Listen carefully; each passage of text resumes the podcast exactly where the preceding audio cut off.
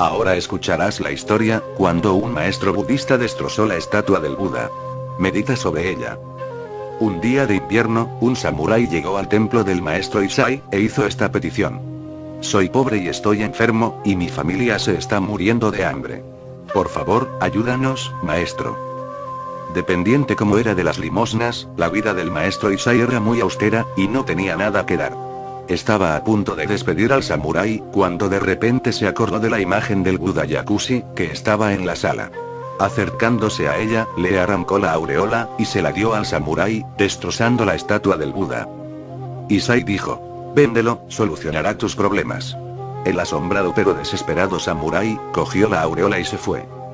Uno de los discípulos de Isai, dijo, Maestro, eso es un sacrilegio, ¿cómo has podido hacer una cosa así? Isai dijo, ¿Sacrilegio? Tonterías.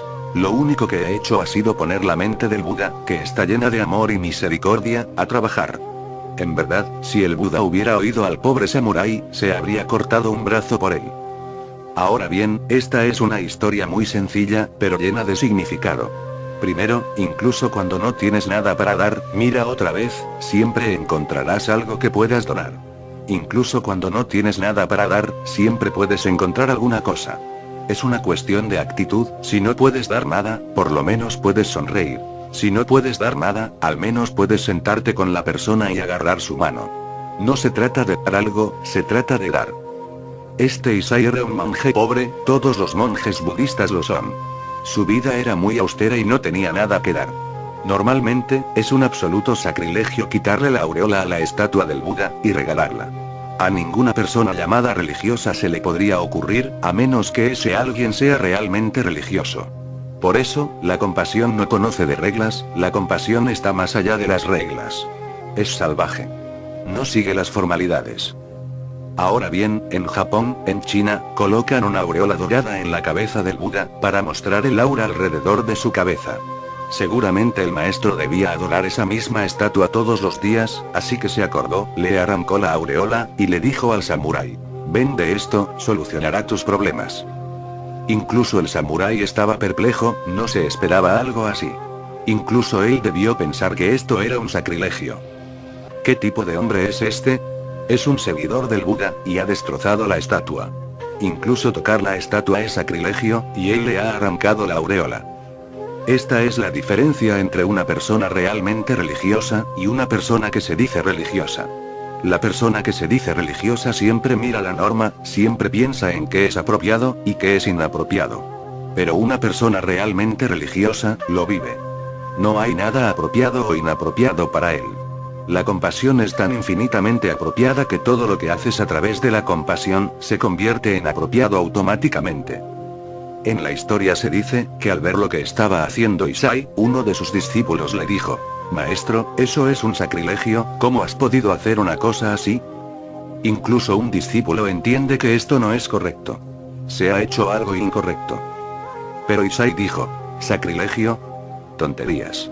Lo único que he hecho ha sido poner la mente del Buda, que está llena de amor y misericordia, a trabajar. En verdad, si el Buda hubiera oído al pobre samurái, se habría cortado un brazo por él. Entender es algo diferente a simplemente seguir. Cuando sigues, te vuelves casi ciego. Entonces existen reglas que hay que mantener. Pero si entiendes, entonces también sigues, pero no sigues estando ciego. Y en cada momento decides, en cada momento tu conciencia responde, y todo lo que haces está bien. Una de las historias más bonitas del Zen, es una acerca de un maestro, que una noche de invierno pidió que se le permitiera quedarse en un templo. Estaba temblando porque la noche era fría y nevaba. Por supuesto, el sacerdote del templo simpatizó con él, y le dijo, puedes quedarte, pero solo por esta noche.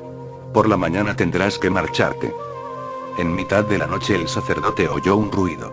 Fue corriendo y no dio crédito a lo que veían sus ojos. El maestro estaba sentado ante un fuego, que había hecho en el interior del templo, y faltaba una estatua del Buda. En Japón hacen las estatuas del Buda de madera. El sacerdote preguntó, ¿Dónde está la estatua? El maestro le mostró el fuego, y le dijo, estaba tiritando y hacía mucho frío. El sacerdote dijo, parece que estás loco. ¿No ves lo que has hecho? Era una estatua del Buda. Has quemado al Buda. El maestro miró el fuego, que estaba desapareciendo, y hurgó en él con un palo. El sacerdote preguntó, ¿qué estás haciendo? Él dijo, estoy tratando de encontrar los huesos del Buda. El sacerdote dijo, seguro que estás loco. Es un Buda de madera. No tiene huesos. El monje respondió, la noche todavía es larga, y cada vez hace más frío, ¿por qué no traer también esos dos Budas? Por supuesto lo tuvieron que echar fuera del templo inmediatamente. Ese hombre era peligroso. Cuando estaba siendo expulsado del templo, dijo, ¿qué estáis haciendo? ¿Echando a un Buda viviente afuera por un Buda de madera? El Buda viviente estaba sufriendo tanto que tuve que mostrar compasión. Y si Buda estuviera vivo él habría hecho lo mismo. Él mismo me habría dado esas tres estatuas. Lo sé, sé en lo más profundo de mi corazón que él hubiera hecho lo mismo. Pero, ¿quién estaba allí para escucharle? Lo habían echado fuera, donde había nieve, y las puertas se cerraron. Por la mañana, cuando el sacerdote salió, vio al maestro sentado cerca de una gran piedra con unas cuantas flores encima, adorándola. El sacerdote vino otra vez y dijo, ¿Qué estás haciendo ahora? ¿Adorando una piedra? El maestro dijo, cuando llega la hora de rezar, fabrico mis budas en cualquier lugar, porque siempre están por todas partes. Esta piedra es tan buena como tus budas de madera ahí dentro. Es una cuestión de actitud. Cuando miras con ojos devocionales, entonces todo se convierte en divino. Y recuerda, la historia sobre Isai es fácil de entender, porque la compasión se muestra hacia otra persona. Esta otra historia es incluso más difícil y compleja de entender, porque la compasión se muestra hacia uno mismo. Un verdadero hombre de comprensión no es ni duro hacia los demás ni duro hacia sí mismo, porque la energía es una, y es la misma.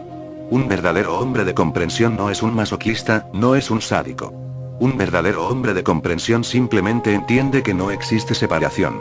Todo está incluido, él mismo es divino, y él vive a partir de esta comprensión. Vivir a partir de la comprensión es compasión. Nunca intentes practicarla, solo relájate profundamente en la meditación. Permanece en un estado de dejarte ir en la meditación, y de repente serás capaz de oler la fragancia, que viene de la profundidad de tu ser interior. Entonces la flor florece, y la compasión se propaga. La meditación es la flor, y la compasión es la fragancia.